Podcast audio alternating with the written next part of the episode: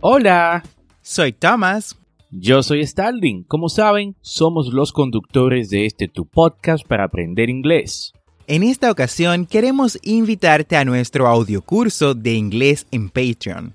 Si te gusta la idea de aprender inglés a tu ritmo, como lo haces con el podcast, por solo 10 dólares al mes en Patreon, tendrás acceso a este audiocurso de inglés premium Además, tendrás el soporte de ambos y dos reuniones al mes por videollamadas para practicar. Esta es una forma que tenemos de apoyarte en tu proceso de aprendizaje y que tú también nos apoyes por igual. Ve ahora mismo a patreon.com diagonal Englishway RD y únete.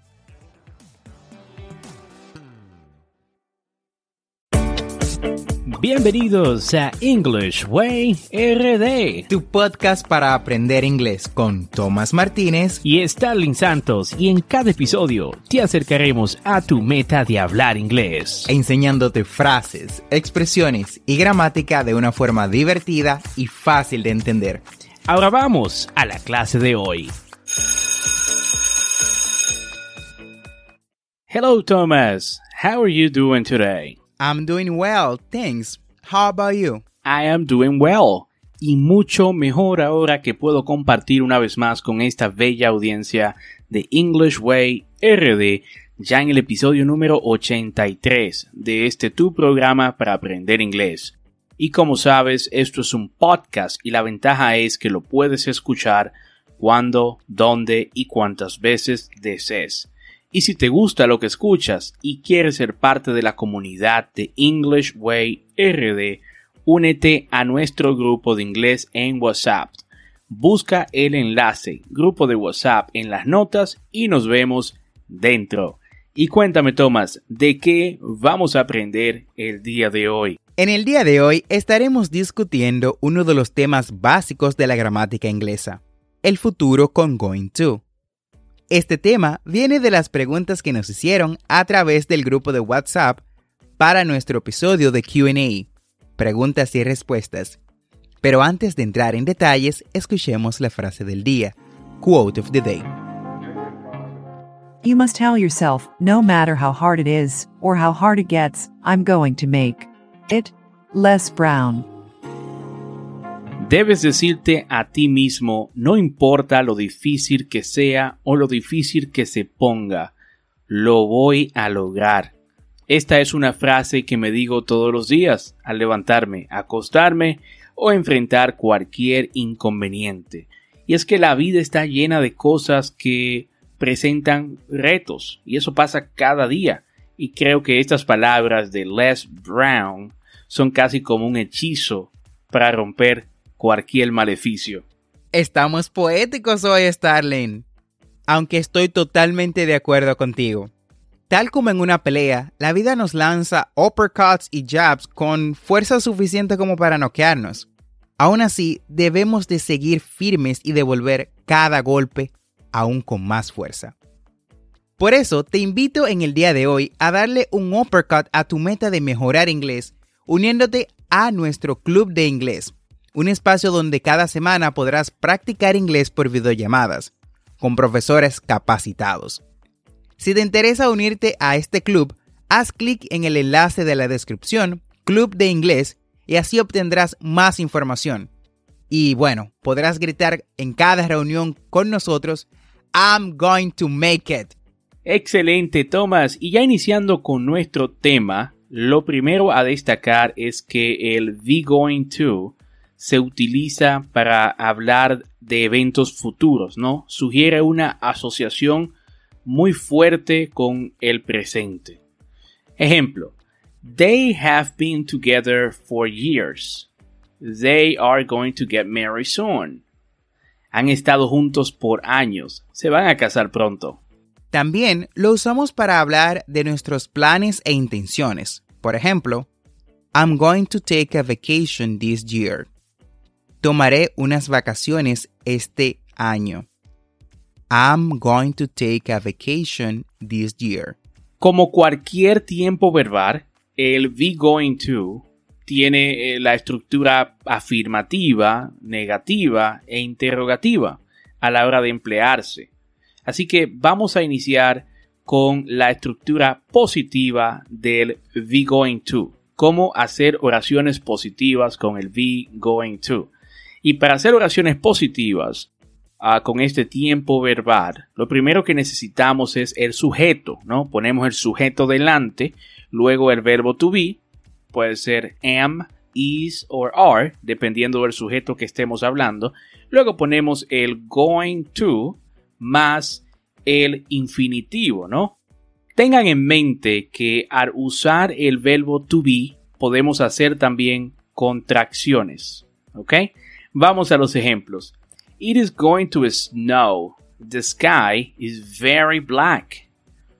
Va a nevar. El cielo está muy negro. Vieron que tenemos ahí el sujeto, el verbo to be que es is, going to y el complemento, ¿no? Perfecto. Siguiente ejemplo. I am going to go to the cinema. I'm going to go to the cinema tonight. I am going to go to the cinema tonight. Voy a ir al cine esta noche. Por el contrario, si lo que deseas es negar una oración, usamos la estructura subject plus verb to be, es decir, is or are, plus not, plus going to, plus infinitive.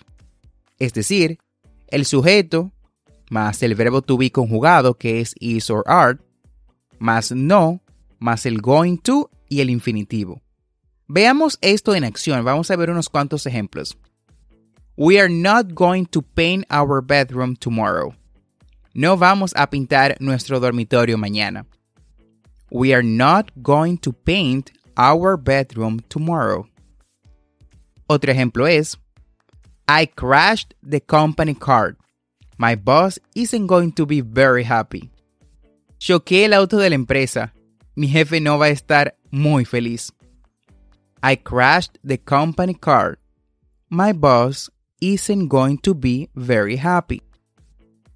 Noten que al igual que el positivo, en la parte negativa también podemos usar las contracciones justo como hicimos en el ejemplo anterior. Thank you so much for the explanation, Thomas. Y continuamos con la parte interrogativa.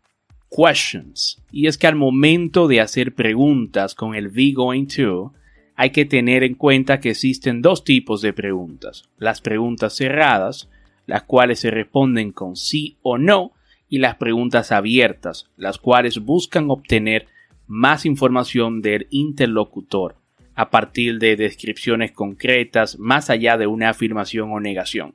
Thomas, ¿le echamos un vistazo a las preguntas cerradas? Of course. In order to form these questions, we are going to use the following structure. Verb to be, is or are, plus subject, plus going to, plus infinitive. Es decir, para formar estas preguntas vamos a usar la siguiente estructura. Verbo to be, que es is or are, más el sujeto, más el going to, más el infinitivo. Por ejemplo, Are you going to work all day? ¿Vas a trabajar todo el día? Are you going to work all day? De igual forma tenemos Is he going to go to the party with Anne? ¿Él irá a la fiesta con Anne? Is he going to the party with Anne? Perfecto. Y ahora que ya saben cómo se hacen las preguntas, ¿saben cómo se responden? Te voy a ayudar con eso. Ya al momento de responder las preguntas tenemos dos opciones. Responder con short answer, respuesta corta sí o no, o long answer, respuesta larga. Aquí algunos ejemplos. Vamos a responder la primera pregunta que hizo Thomas. Are you going to work all day? ¿Vas a trabajar todo el día? Are you going to work all day? Si deseamos responder con un short answer, solamente tenemos que emplear el verbo to be. Como la pregunta empieza con el verbo to be, are you going to work all day? Solo tenemos que decir sí o sí no, diciendo yes, I am, yes, I am, y si es que no, digo no, I am not. ¿Ok? Repite conmigo. Yes, I am. No, I am not. Si utilizamos la respuesta larga, usamos parte de la pregunta en la respuesta de la siguiente forma. Is he going to go to the party with Anne? Is he going to go to the party with Anne? ¿Él irá a la fiesta con Anne? ¿Él irá a la fiesta con Anne? Is he going to go to the party with Anne? Entonces la respuesta sería si es positivo, yes. He's going to the party with Anne. Sí, él va a la fiesta con ella. Yes, he's going to the party with Anne. Y si es negativo, entonces yo digo, no, he isn't going to the party with Anne. No, he isn't going to the party with Anne.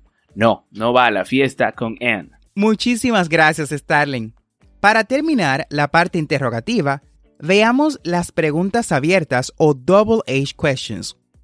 Si quieres saber más de estas preguntas, en las notas te dejamos el enlace al episodio donde hablamos a detalle de este tema. Al momento de estructurar las preguntas, seguimos el mismo patrón de las preguntas anteriores.